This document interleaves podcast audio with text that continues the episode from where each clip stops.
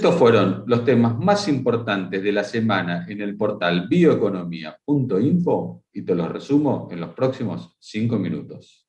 Presentamos el tractor Puma Long Wheelbase. Mayor fuerza y flexibilidad para incrementar la eficiencia y productividad. Caudal hidráulico de 180 litros por minuto. Iluminación LED, barra de tracción clase 3 y software APM. Case IH. Estamos en las fechas del Día del Padre y es un buen momento para reflexionar sobre la fortaleza que tiene la generación de electricidad en forma distribuida para contribuir a la seguridad energética del país. En prácticamente todos, pero sobre todo aquellos que somos padres, tenemos muy fresco lo acontecido hace dos años, cuando la caída de un poste de una línea de alta tensión dejó oscuras a prácticamente todo el país por varias horas, excepto a la pequeña localidad de Ticino en la provincia de Córdoba. Allí funciona una empresa que procesa maní y utiliza la cáscara para producir electricidad renovable exportar sus excedentes a la red pública, poniendo de alguna forma en evidencia el enorme aporte que puede hacer la biomasa en pos del el fortalecimiento del sector eléctrico nacional. Eh, de hecho, esta semana contamos en el portal bioeconomía.info cómo los ingenios sucrarcoleros están aportando su grano de arena para dar solución a la crisis eléctrica que está sufriendo Brasil, producto de una sequía histórica que ha puesto al límite los niveles eh, de los embalses hidroeléctricos.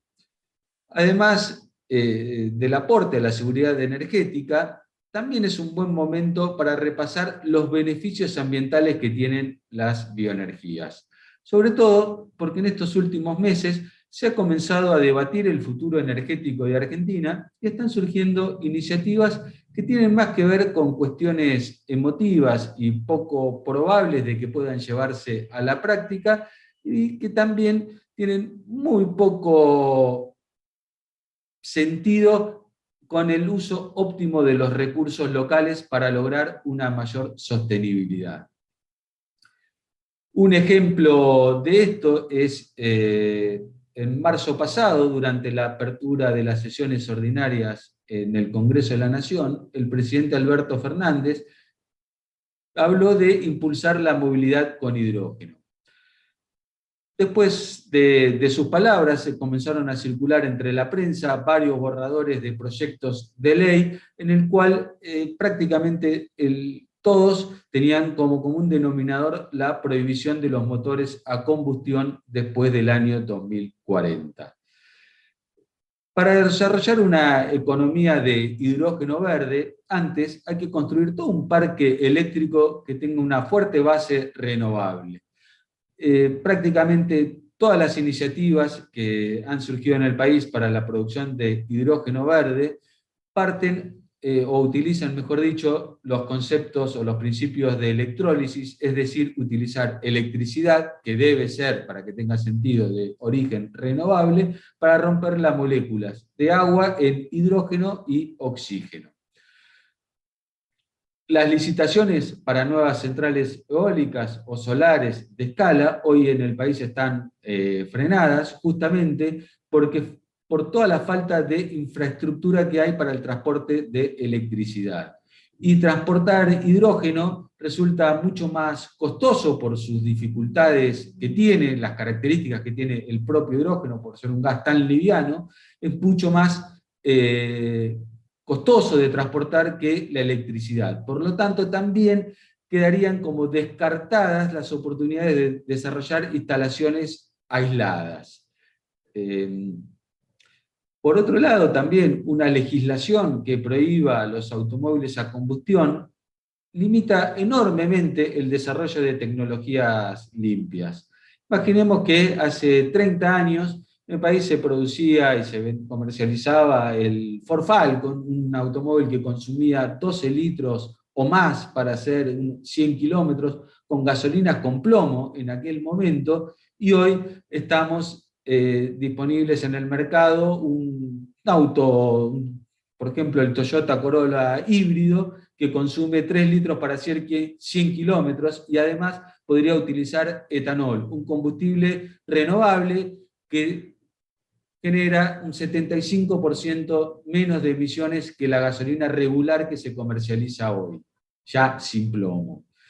Eh, pero además tenemos la enorme oportunidad del biometano, un combustible que es extremadamente favorable para el medio ambiente y que puede utilizarse tanto en movilidad como en la generación de electricidad o su uso en calefacción. Usualmente eh, el biometano se produce a partir de residuos orgánicos como el estiércol de, las vacas o los cerdos o de residuos eh, urbanos que se disponen en los rellenos sanitarios o incluso también a partir de residuos industriales, fundamentalmente de empresas como las alimenticias. Es decir, que los recursos para producir eh, este biometano coinciden generalmente en los lugares donde se registra un mayor consumo de energía, lo que evita la necesidad de costosas infraestructuras de transporte, ya sea de electricidad o de eh, biometano, eh, perdón, o de hidrógeno o algún otro combustible.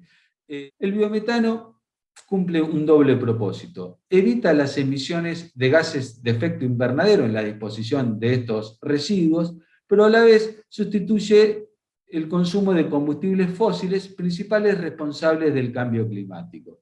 Por eso, resulta mucho más lógico que las legislaciones, tanto para movilidad como para consumo de energía, establezcan metas de reducción de emisiones que consideren todo el ciclo de producción de energía, premiando a aquellos que alcancen estos objetivos y castigando a quienes no, y no dejando afuera tecnologías como los biocombustibles que tienen enormes ventajas, no solo ambientales y para la seguridad energética, sino también para el desarrollo económico del país, por la posibilidad que tienen de integrarse con la producción de alimentos u otras industrias más incipiantes como por ejemplo la química verde.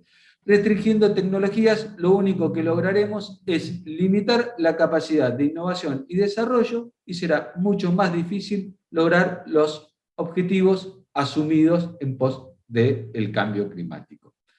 Muchas gracias, hasta la semana que viene.